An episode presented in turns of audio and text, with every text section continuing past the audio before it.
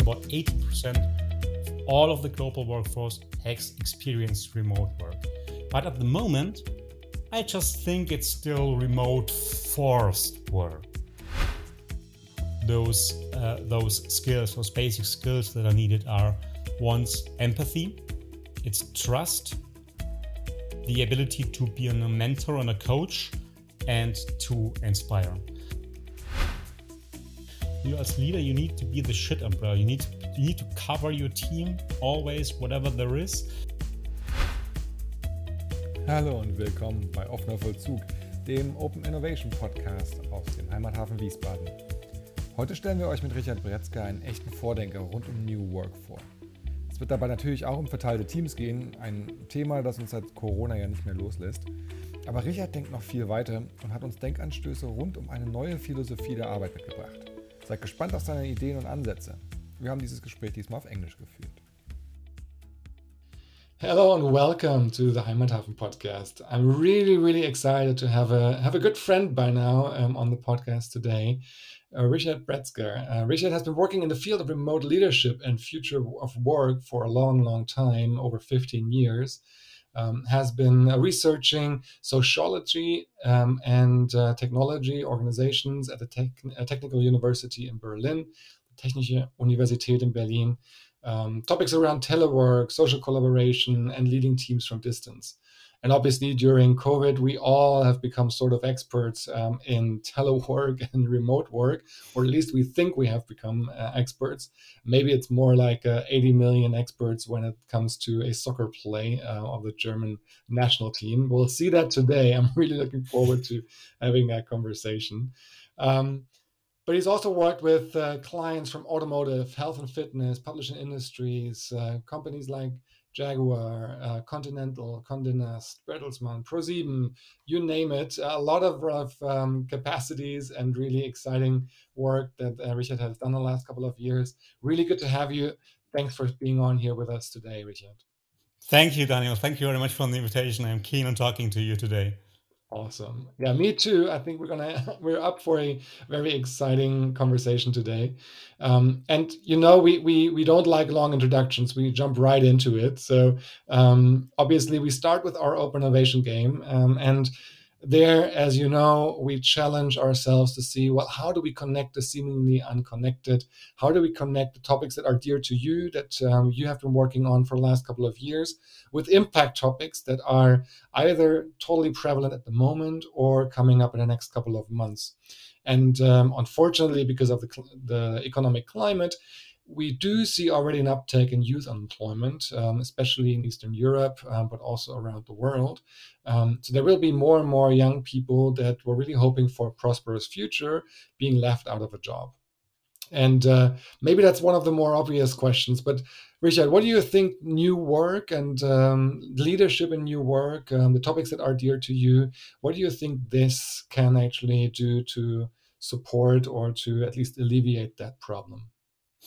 Well, thank you for that question. That's a nice game, by the way, uh, the Open Innovation game, Daniel. I really like that game um, because it connects different points in different spots. So, um, talking about youth unemployment, I think we we need to we need to frame what we are talking about when we talk about why are they unemployed. So, mm. what do they actually consider to be working? To what do they want to work? And the main issue, in my opinion, is that we are still relying on a working system that hasn't been changed in, in a lot of terms in 70 years. Mm. So we have a we have a we have a system that is based on you are someone you are the employee and there is an employer and the employer he gives you work and you as an employee you work for him. Instead, we should consider the other way around. So. Mm when you think of me as a person, I'm not someone that takes work from an employer. I am the one that actually provides the work. I am the mm-hmm. one that provides work for the employer. And so the, the, the main issue, I think, in the current youth unemployment is that we still have a different set of works that seems that are, that are considered as suitable for young people and of course, if you want to fit the expectations of young people with mm. jobs that seem to be fit for those young people, then you see the differences, then you see the clash. There, mm. there are complete other expectations than what you actually want to do. Mm. And that's one side. So the different expectations. The other side is, of course, they, we have a lot of young people that do want to work, that have dreams, that that that are that are um, living up to a standard which they are told they can live and they can have a part in the world, mm-hmm. and now they are ready for the world, and the world says, "Oh, I'm quite sorry, economic, you know, it's hard, and you can you can go work at a cafeteria or you can you uh, uh, do a, some some kind of low payment work here, but we can't pay you a lot of money, and we only can take you for one or two months. Mm-hmm. And then, of course, you have the desperation. Then, of course, you have a lack of purpose, and that's the different point. If we start to think about people as human beings and youth especially as grown-ups that really can can do something in the world that can change something then we have a complete different perspective on the on, mm. on youth innovation and on youth unemployment that's super inspiring. Um, and uh, I had the chance to work with Muhammad Yunus uh, for quite some time, who obviously got uh, his Nobel Prize for microfinance. And he's currently talking a lot about um, let's become job creators, not job seekers. I think that's very much along the lines what you're saying. Um, and obviously, as a lot what we're seeing now with the freelance uh, economy and many, many, many more people actually um, wanting to become freelancers, thereby de- um, demanding a more independence uh, from where to work, but also how much to work. Um, obviously, we're seeing that.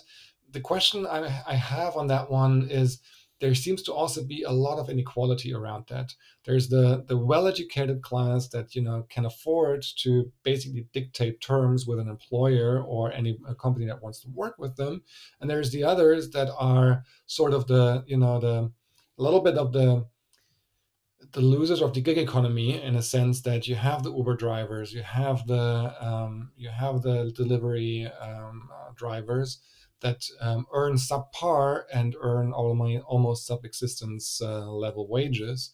Um, do you have ideas? Do you have uh, a vision of how we can improve on that? Yeah, so that's that's perfectly true. Unfortunately, that's true.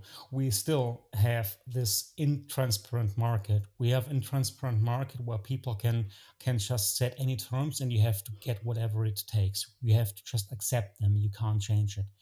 But in my opinion, there are two factors, two dimensions that are working towards us. And with us, I mean you, me, and all the people listening to the podcast here that want to change the world and make the world a better place. Um, so one factor is time. Um, mm-hmm. think that um, as long as you are considering yourself as the master of work, as the one that gives, that sets the terms for others, and others are relying on you, others are depending on you. As long as you have that feeling, mm. you'll get people, but eventually there will be competitors out on the market which set better terms and we see that now for example in in the market of the food delivery where you have those gorillas getir and mm. lincoln you name it and they are not only in the competitive market market in between other food delivery service so in terms of the service for the clients but also in terms for for the delivery people you know mm. um, and we have a we have a lot of competition inside of those it's still too intransparent at the moment. But as soon as you open the transparency and as soon as the terms get spoken out and get on work, you will of course have a shift in in, in, in mm-hmm. those people where they work. They can choose if they have the freedom where they can work, if they have the freedom to choose between different terms. Of course, it's not a complete freedom. They can't set their own terms, but they can start slowly to choose the better option. And that's mm-hmm that's time. If you don't adapt, you sooner or later will perish as a company. Yeah. And the second one is the workforce will get. We will have the generation Z coming up. We have the generation X coming up, and they have expectations. They have clear expectations. And with those expectations, of course, we don't solve the problem of poverty, but we solve the problem of do what you think is good for the world.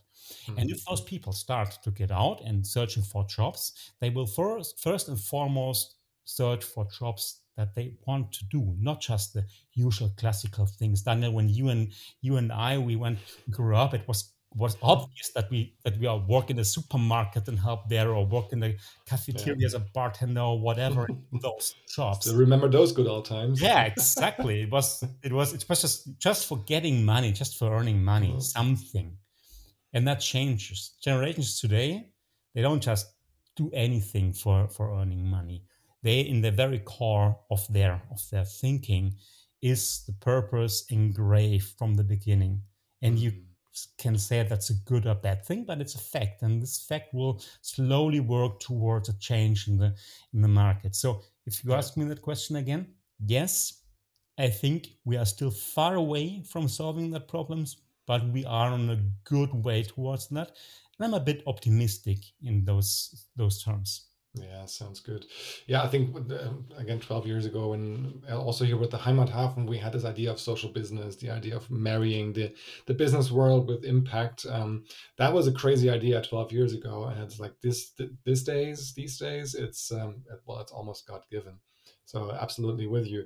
You mentioned the topic of transparency, and obviously we have also a lot of freelancers here in the community. And um, at least until a couple of years ago, I heard my friends from the UK always say, "Well, your your freelance market is crazy. We in the UK we have matching platforms where you know you you put up your job, you get freelancer offers, and then you just pick the best. And so that also help, means for freelancers they can easily get themselves into a job um, if they do good work. Um, but um, do you think that has changed? Do you think there is better opportunities now here in Germany? And which kind of platforms do you prefer, or do you even use yourself?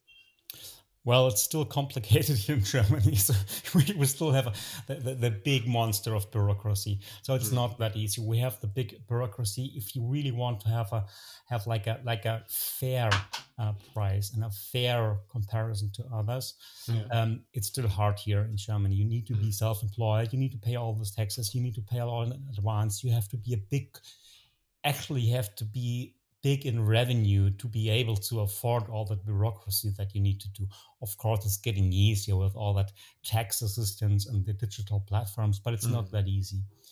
What works towards us is the change of the global workforce. So you will have a global market with remote work and with um, with a broader spectrum of where companies or individuals are hiring from. We are accessing a global market on the mm-hmm. one side for the companies they can access a global market which also mean of course global problems and different prices but on the other side i myself as a freelancer could also go to those to those global markets and offer my services anywhere on the world and mm. that doesn't mean that somewhere else in the world that's the same job is paid less or is paid worse no it means i can diversify my own offerings and that's mm. what i'm what I'm learning um, in the work, there's Fiverr or there's Upwork, for example, and I'm mm-hmm. using them. But I'm a couple of years ago, I used them mostly for like repetitive tasks or for like easy tasks, you know. And now slowly I'm moving towards more, more like more, more demanding um, tasks. Yeah. Not just like write me a text or be a copywriter because it's cheap. No, it's more like demanding because people I can access there. I can't access here in, in Berlin and just here somewhere around, but I can access them globally. Mm. Yeah, I think that's super interesting because the first time we met um, was um, way before the pandemic, and we were talking about distributed uh, teams. We were talking about networked organization back in the day, and you're still with uh, Stanwood at the moment. But you're also very heavily working um, on the the topic of distributed leadership. Um, so maybe let's dive right into this. Um, we all think you know new work is uh, equivalent to the new normal that we all now face after COVID but I'm sure you have a bit of a different understanding of where new work can actually take us and the unleveraged uh, potential. So tell us, where do you see new work now, and where do you see the, the potential in the future? Yeah. So if we talk about new work, it's it's um, we, we need to set the basis here. So new work as a, as a word, as a concept is totally overused. And I've seen that in the last couple of years or last couple of months growing with different like rumorous um, uh, concepts and rumorous um, definitions of what new work actually is. And mm.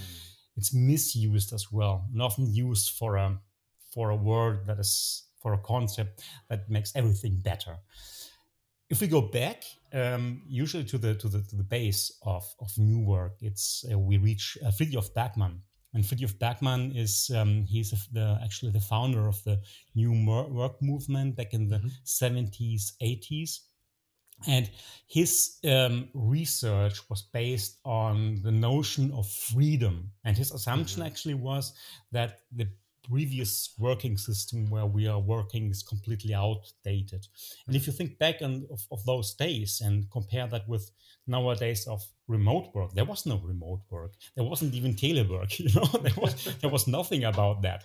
And the point was liberty and not liberty in terms of do we choose between option A or option B, employer A or employer B? No, it was the liberty to choose whatever you really and he stresses that what you really really want. Mm. so um, you want to do some work because you really believe in the work you, that you're doing.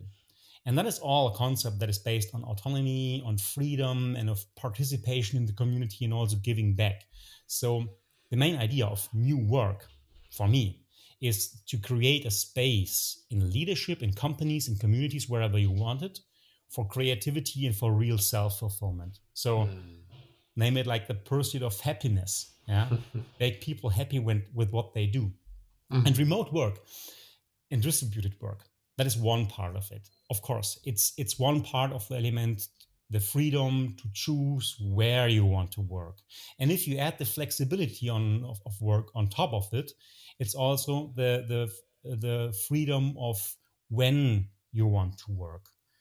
And when we consider now that almost every company on the planet, and we're talking about 95% of companies worldwide that experienced remote work in some time since the beginning of COVID. And we're talking about 80% of all workers, and we're not talking just about blue, um, um, white collar workers here. We're talking mm-hmm. about 80% yeah. all of the global workforce has experienced remote work. That is a huge step forward to the freedom of where you want to work. But at the moment, I just think it's still remote forced work or still like mm. we determine the that we make the terms where you can work and when you can work remotely. You know, it's mm. not real um, new work. But of course, it's a huge step forward. Can you give us examples of, you know, when does remote work just for become forced remote work and when is it really productive and as you say, uh, freedom giving, purpose giving work? Mm-hmm. So when I see at the moment, there's a concept of um, uh, of an American developmental psychologist, and he's um, Robert Kegan.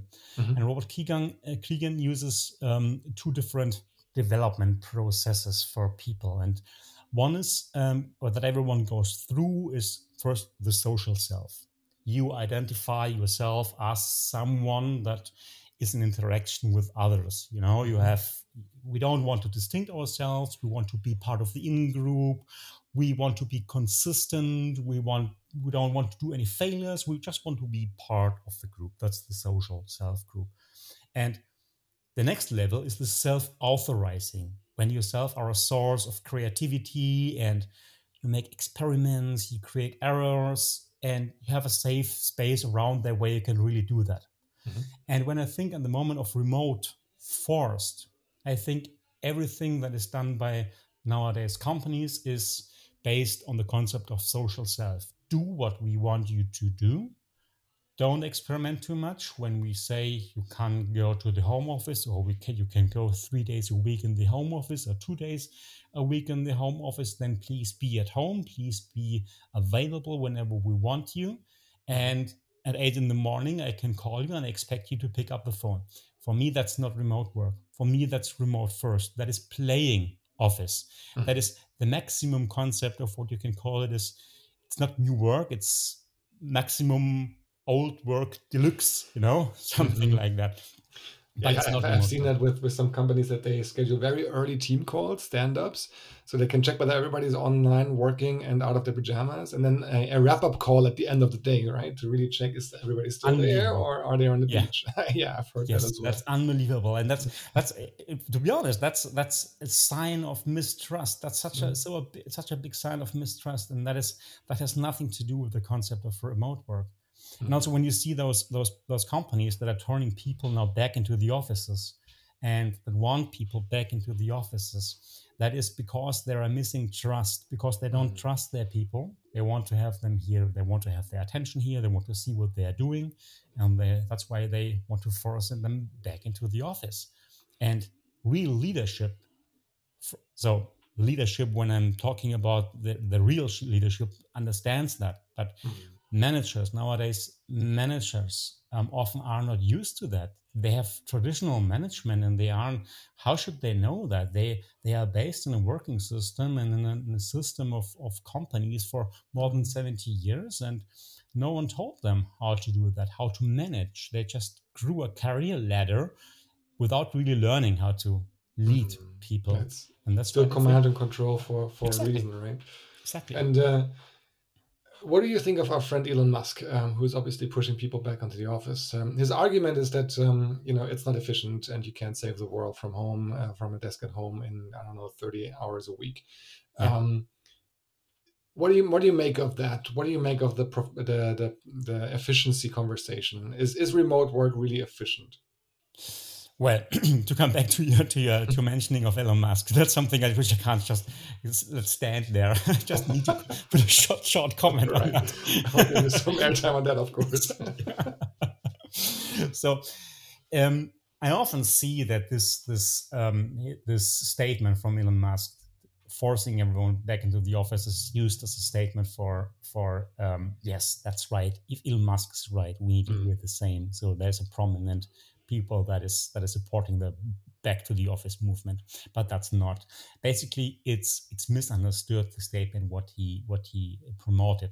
So elon musk is based in an industry that is basically working in in fabric halls you know that working in the giga fabrics. He's he himself is a guy that sleeps uh, in those fabrics and works mechanically uh, and on the on the cars and on the on the people. So that's a complete different different story there. And he didn't he did never say, by the way, that everyone, including the administrative, including the office work, should back to the to the should come back to the office. He did never say that. He meant the people that are out on the on the um, in the fabrics. Well, he's not so, really the king of nuanced conf- uh, in, uh, communication, so I guess people can understand him from now and then. Twitter was too short for it. The limitation yeah. of Twitter was very short for that. They've increased the number of text messages already. exactly, exactly.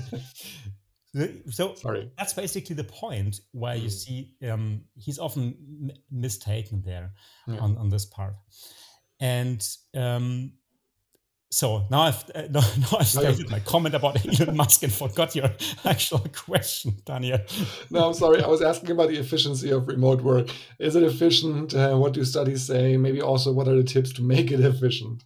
Yeah, yeah, very good point. Very good point. The efficiency. So uh, there are very good studies out there. Um, in as, as, well as for Germany, as well as, uh, as, as global studies, which actually show that remote work done right uh, really leverages the efficiency to a high level. And we are speaking about 40% here for efficiency if you take time as a as, as the as the depending factor.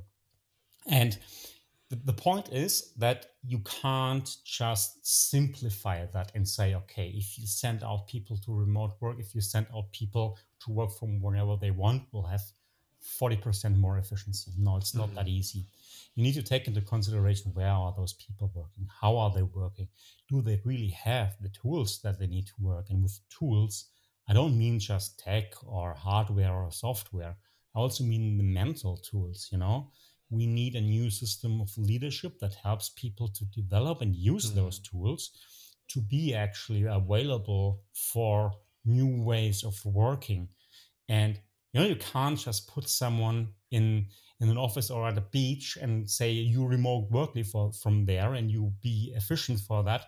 But you can expect, but you but you disturb them for every five minutes, you know, and pull mm-hmm. them out of the work. That is no efficiency. What we see in the rise of efficiency is when people start to be able to focus on their work, to be really like concentrated and have undisturbed times. And that's also, by the way, what people mostly like in mm-hmm. when they work remotely because they don't sit in an office and they're knocking on the door every second time, every every two minutes, and someone just like has short questions, just a short question because I see you. What do mm-hmm. you think about that? You know? Yeah. Yeah, I see that absolutely. Um, I think we have also the the usual interruptions at home, but uh, I think uh, people are managing to get around this a lot. Um, we, have started already with the skilling question, and I, I, I would park that a little bit in terms of you know we as workers are we skilled to do remote work or what do we have to learn in order to be efficient in order to be able to focus but also to ask those big questions in, in terms of what is my purpose what what what, what is my my passion? Um, because we all think that's that's an easy answer but we all personally know that individually that's difficult to find. But um, you've talked about leadership and i find that super interesting. Can you talk a little bit more about what are the skills that the future um, new work leader, the future remote leader, has to have in order to provide a well um, prosperous work environment. Mm, that's a very good. That's a very good point, Daniel, because um, that's the core. That's the very core of, of, of, of, new work. If you don't have the leadership that provides it and that supports it, you can't do anything in, in terms of new work. So, for my opinion, those uh, those skills, those basic skills that are needed, are one's empathy, mm-hmm. it's trust, the ability to be a mentor and a coach, and to inspire. Mm-hmm. Those are the four basic qualities that, in my opinion, are needed for leadership for new work. And with inspiring, I don't mean motivation. I don't mean you don't need to be able to motivate people. I think I don't think you can motivate people at all. People need mm. to be inspired, and motivation is something which needs to become come from the inside. If you can't, if you can't inspire people, you can't. You definitely can't motivate them. Mm. For trust and empathy, it is you need to see what your people are doing, and you need to be available for them on a level that is accessible. So if you are not relatable, you can't create trust and you certainly cannot inspire. So all is all is depending on each other, and the, this enigmatic, enigmatic boss with a detached, so such a aloof management style mm-hmm. that just doesn't fit in a remote uh, work environment. You know, yeah. you need to be able to mentor people. You need to be able to coach people, and that's the same thing that we just had a few minutes ago. If you want people to be more efficient, if you want people to really enjoy and, and make use of the remote work um, uh, pros, then you need to be a good mentor and a coach to help them actually mm. to be able to be a good to be a good uh, user of your freedom and of that what you want. So I'm not talking about only work there. I'm not talking about helping people how to use how to better write articles or how to do a better workflow or, or coding skills. No, I'm really talking about mentoring the whole whole approach and whole the whole sum of the people. How are you at home? How is your life going? That's also health. That's also like mental health. That's a lot of things which are which is really important to take into consideration. And new leaders have to be aware of that whole picture mm. of the mm. people, not just an individual small part plays part in the work, and that you make an uh, every now and then uh, then a yearly uh, report. You know. Yeah, that's super. That, that's super inspiring. I think the um, I would say even the underlying fun, uh, fundamental topic of that, as you said, is a, a, a, a peace with your your own self, right? Because yeah. uh, I think if you don't have that, then um, all of these qualities that you mentioned will not actually come to light. And we're, we're actually starting a sanctuary um, as part of the expansion of the Heimathafen in the next couple of months to really get people the opportunity to actually take a step back, get out of the hamster wheel, and um, rediscover their own self and their their own foundations. And I think that's something yeah. that uh, luckily society is coming coming to to realize as a as a really a real asset. But exactly. Yeah. And that's super important, by the way, Daniel, yeah. uh, because you're mentioning it. Um, it's super important to see that to see that people are not part in the wheel of a system of a company. That mm. people have more inspiration, have more purpose, and have also more inspiring where they want to go. Yeah. And they might only be, of course, they might be a wheel in, in, in, your company for a short time. But if you don't see the big picture, if you don't see why that wheel is important for, for that very person in this very moment, you will mm. fail. You will fail to, to help them. You will fail to develop them. And you will finally also fail because you will lose them. They won't stick to, a, to a company just because of money. They want to mm. stick to the company because you see them as a whole picture. And if that yeah. fits, and if that's a match, then it's perfect but never forget that there is someone out there, that, that there's a whole person, individuality out there, which also has family, has friends, has individual goals and attributions. That's very important. If you see that as a whole picture, that's the way to get a good, good leader. And still at the same time, I have these tensions in my head. I think this inspiration in the, the, kind of fields we get to work in, um, it's it's let's say simple, right? Um, or it's that easier. But let's assume you're you're part of a team that's working in an insurance company and um, is doing administrative stuff. Um, you know, handling claims, let's say, and you're you're a remote team handling claims. Um, obviously, your job is to really, really rigorously uh, check whether people are um, are really el- eligible for that claim. Um, you can the, the, typical Stromberg scenario, right? The typical The Office scenario where um, it doesn't sound that inspiring. How do you inspire in such an environment? What, what's what's your advice to a person leading such a team? Yeah, of course. That's I, I can't really imagine Stromberg here just being the inspiring guy making a TV series out of it. Yes, always see the side cuts out of them. looking into the camera and say, "Yes, it's me. It's me. That's a smart guy." and that's actually the first thing. What I would say, if you as a leader put yourself above the team, or you see you are the one that is that that is that is taking the praise and and uh, and the team is working for you, then it's the first step towards hell. I think you know. Um, for for me, I think as a leader, you need to be someone that is very generous. So you need to be available for the for the for the people for all the problems where what they have, and you need to to give them what they really need to be able to work.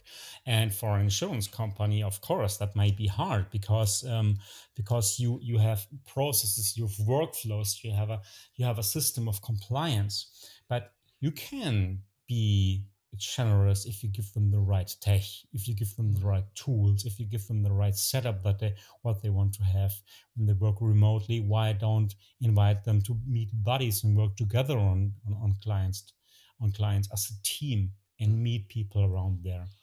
Be always the shit umbrella. You know, I always say, you as leader, you need to be the shit umbrella. You need to you need to cover your team always, whatever there is, and your primary goal as a leader should be that you that you move away the blockers, any mm-hmm. blockers. Take the blame, not the price the shit umbrella. That does sound like an episode from The Office, to, um, to be honest. yeah, exactly, exactly. Um, Although it feels very hard to see Stromberg opening up that umbrella. yeah, absolutely. Uh, but I see what you're saying. So you're saying inspiration doesn't necessarily just come from the content of your work, but also um, how you lead as a leader. That um, you know you show care, you show actual uh, passion and excitement for your team and for the work that your team is doing. Exactly. And who says that that insuring and policies, insurance policies doesn't are not fun? So they mm. they are people that actually really like that. They love it. You know. Yeah. Uh, so so so I am. Who am I to judge whether whether that's a good thing? It might, it might be not good for me. You know.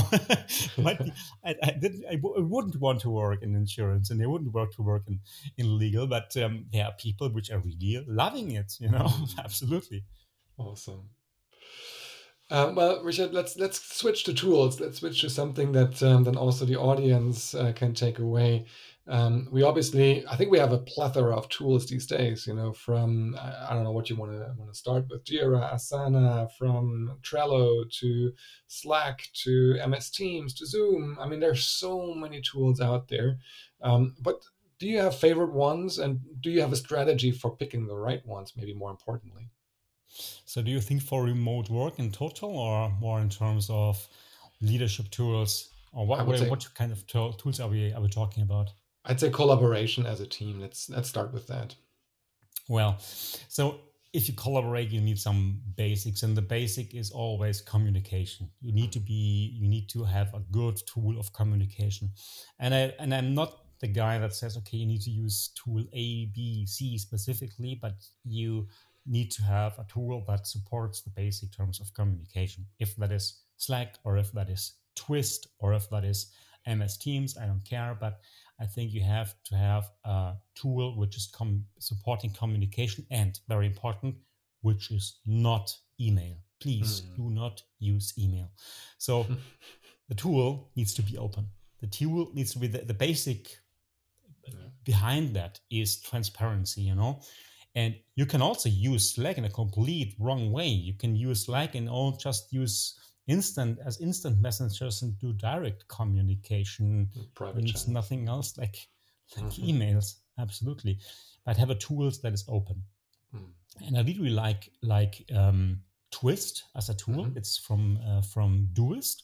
Mm-hmm. Uh, Doist are the same guys that do an awesome uh, to do uh, list, shared to do list, which is mm-hmm. called Todoist.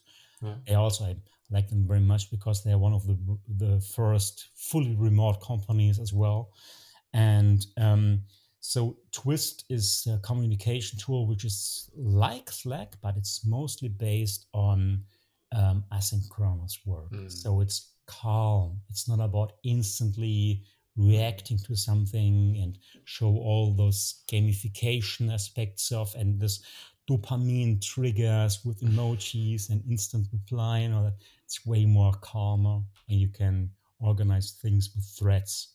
So that I like that very much in terms of a communication tool. So no so no animated GIFs, I guess. Well, you do have you, you, do have that, and actually, that was one of the points which I've been very very missing because because I'm dopamine addicted myself. So yeah, just yeah. No, but I, I, I totally get it. I think everybody gets it when it comes to Slack or MS Teams. I think it's, it is a step forward in terms of emailing, but you do have those pings every every now and then.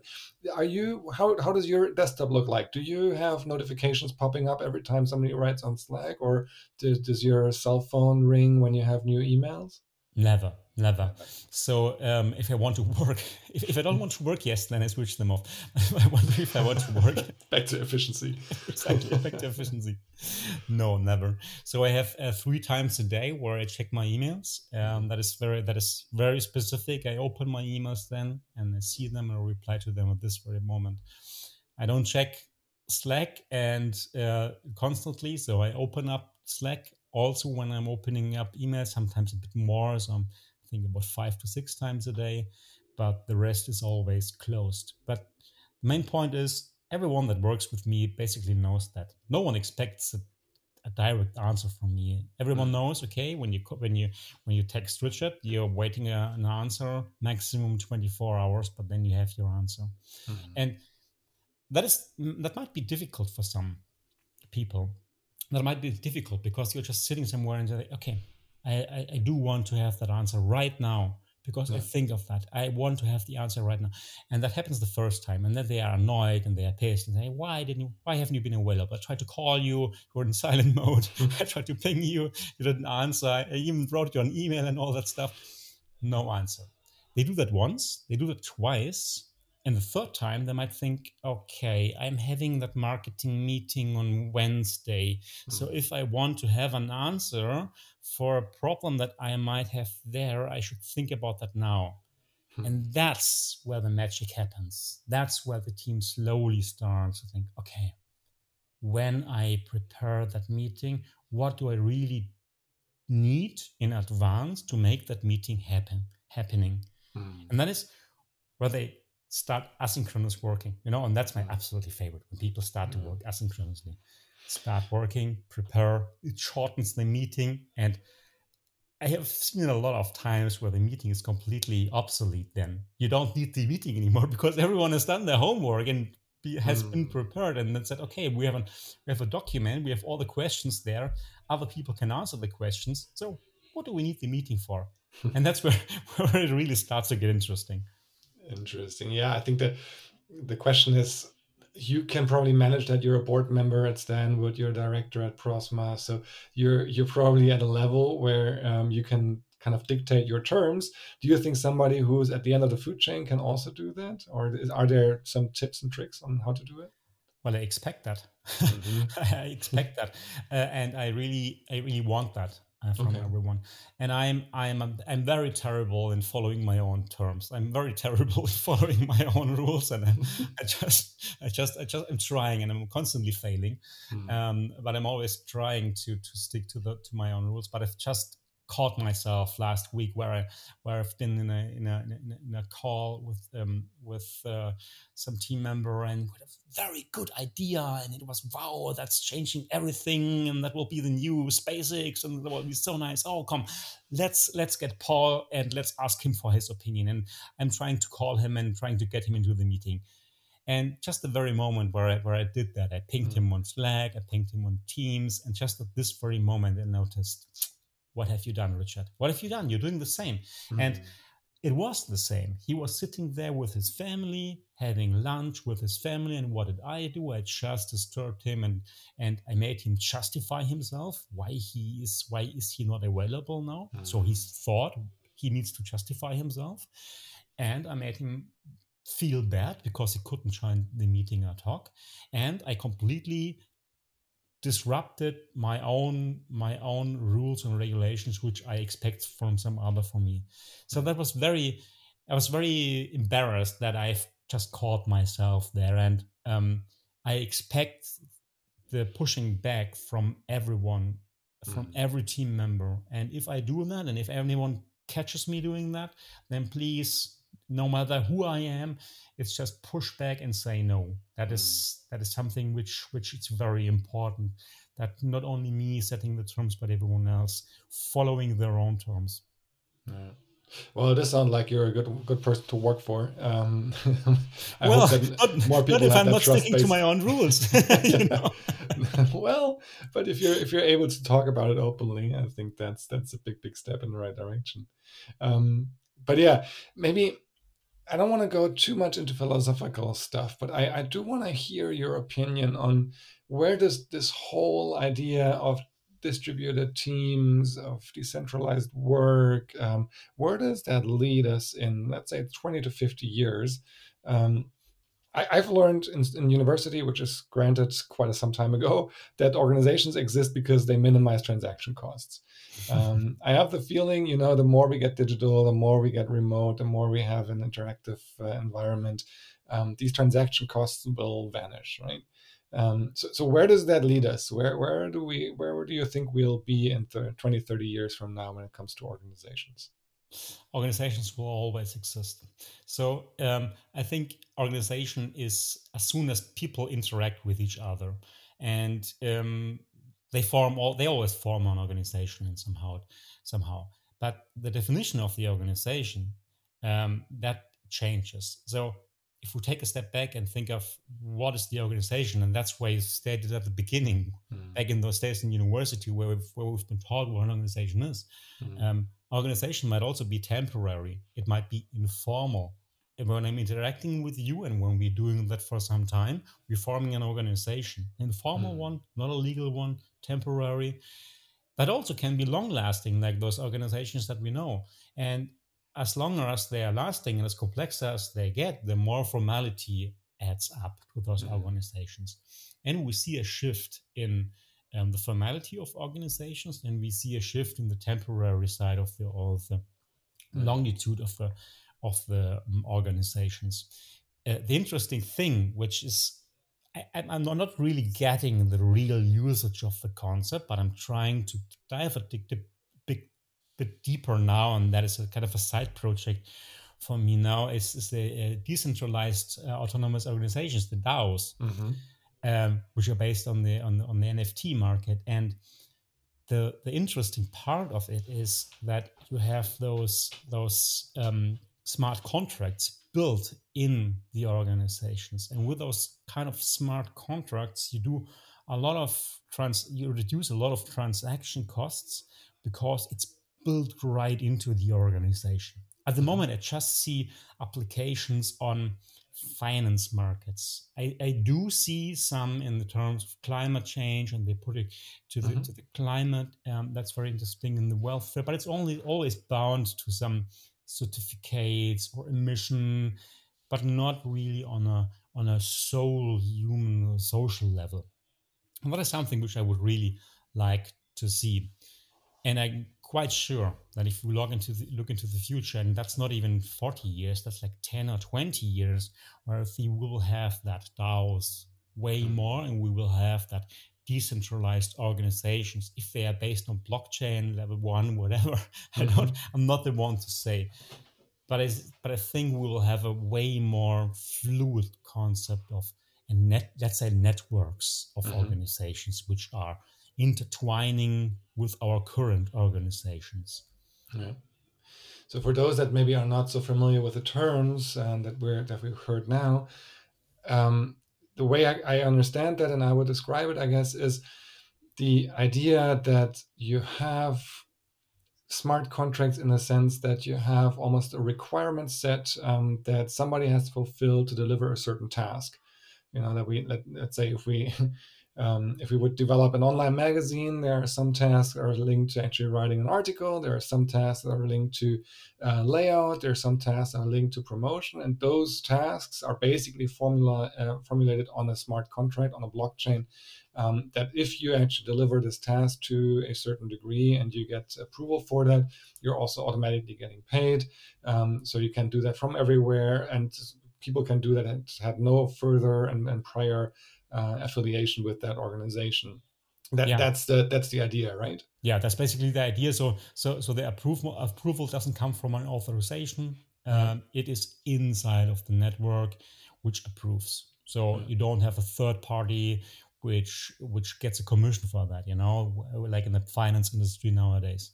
Mm-hmm. Yeah, yeah, that's. Um, probably Fiverr on steroids, right? Um, to some extent. Um, exactly, but without the organization of fire, you know, without, without the one that takes the money or the yeah. commission out of it. So yeah. basically, basically the, the, the, the basic area of how people should interact with each other without a man in the middle, without yeah. someone that takes commission away for something which which uh, doesn't belong to them. Yeah.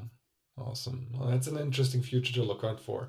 Um, Richard, before we go into our moonshot intro, um, the last part of our conversation, um, I wanted to ask you about your reading list. Um, I'm sure, since we talked about the future of new work, sure you're always up to date when it comes to the, the most recent books. And um, we'd love to hear from you and for the audience. What are you reading at the moment? What are you recommending? summer is almost over, but maybe for Christmas break or whatever. yes, yes, Christmas will come definitely. Yeah. Um, and those books are not always the the, the most actual ones, uh, the most latest ones. So actually, um, actually, I've, I've, I've, currently finished a very old one, and mm-hmm. um, I found that very interesting. It's called it's the it's uh, Crime and Punishment from Fyodor Dostoevsky. Oh, wow. and that is a very interesting one because I started reading that in uh, in relation to the, the war, uh, the Ukraine war, mm. and they mm. wanted to understand more the Russian approach um, mm. to justice. And it's a it's a very interesting book. And a friend of mine started reading it and fell into love with it and sent it to me. Read it, please, and let's discuss about it.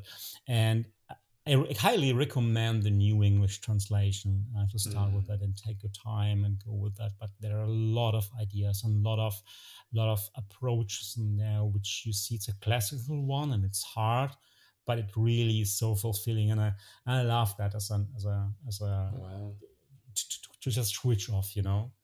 Wow! Just a few days ago, I actually had a we had a session with uh, somebody at the Frankfurt School, and we we talked about Dostoevsky's uh, Notes from the Underground.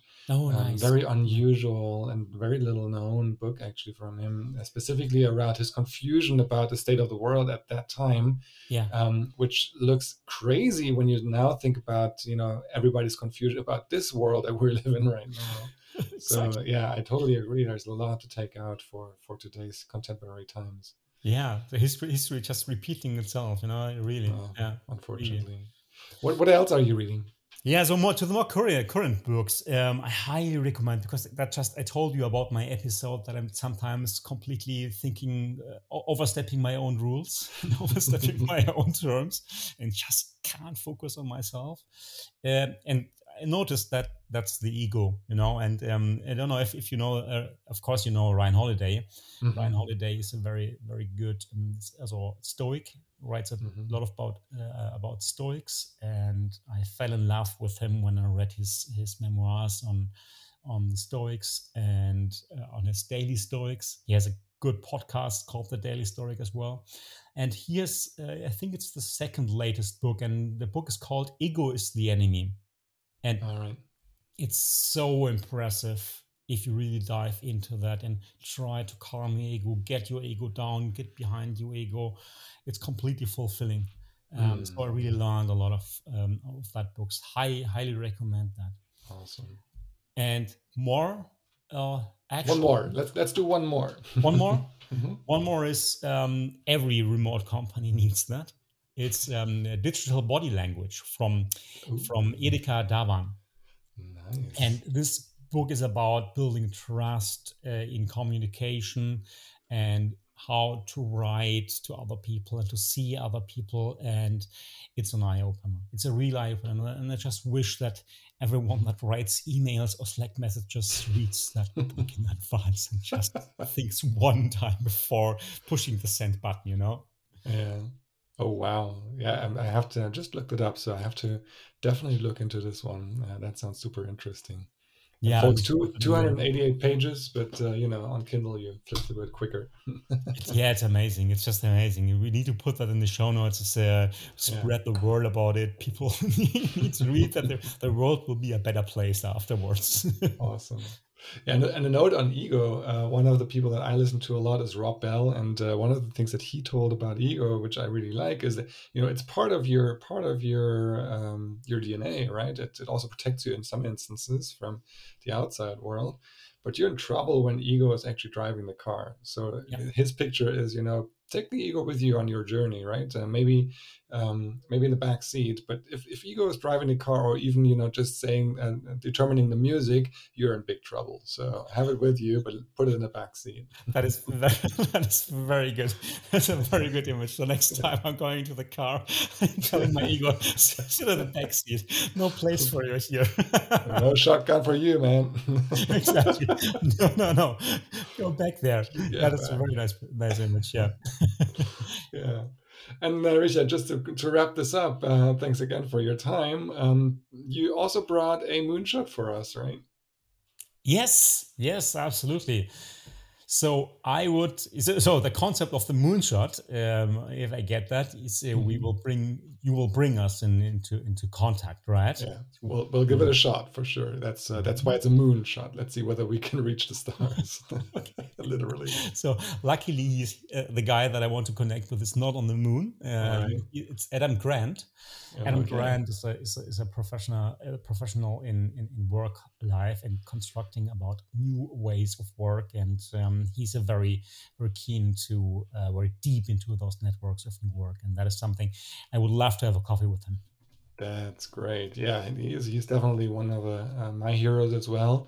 Lots of really interesting uh, conversations. Um, I actually have reached out to him a few ti a few years ago, um, or actually last year. You uh, get an answer? For a program. We did get an answer because if um, he he does answer his emails quite regularly, that's what he also says on the podcast. Um, he, very short, but you get an answer. So let's give it another shot, and uh, you know we, we can schedule this whenever, Adam. So you don't have any excuse for not being available. Exactly. We'll even go hour night, two a.m. if that's better for U.S. time. So let's give this a try and we'll reach out and see whether we can get Adam Grant here on the call. And then we obviously have you, with us and we'll talk about the future of organizations, new work, but also most importantly, what does it take actually to become a leader for a distributed and remote team? Exactly. Richard, thanks so much for your time. All the best for uh, your new adventures. I'm sure there's plenty ahead of you, and uh, I always enjoy our talks. So thanks a lot for this for this one today. Thank you very much for having me, Daniel. It was such a pleasure. As always, a pleasure talking with you, especially in short that episode. And I wish you good luck as well for the for the podcast and for your future future projects. They sound amazing as well. Looking we're all excited. We're we're yeah. building a big playground for grown-ups here, so we're looking forward to it. playgrounds are perfect. I always love those playgrounds. For sure. Thanks, Richard. All the best and. Daniel, thank you very much. Thank you very much. Have a good one. Wenn euch diese Folge genauso viel Spaß gemacht hat wie uns, dann gebt uns doch eine Bewertung auf dem Streamingdienst eurer Wahl und abonniert die Sendung. Wir sind bald wieder zurück mit Open Innovation Neuigkeiten aus aller Welt rund um die Themen New Work, Digitalisierung und Nachhaltigkeit. Bleibt für alles offen und wenn es mal ein Problem gibt, dann macht eine Party draus. Bis bald!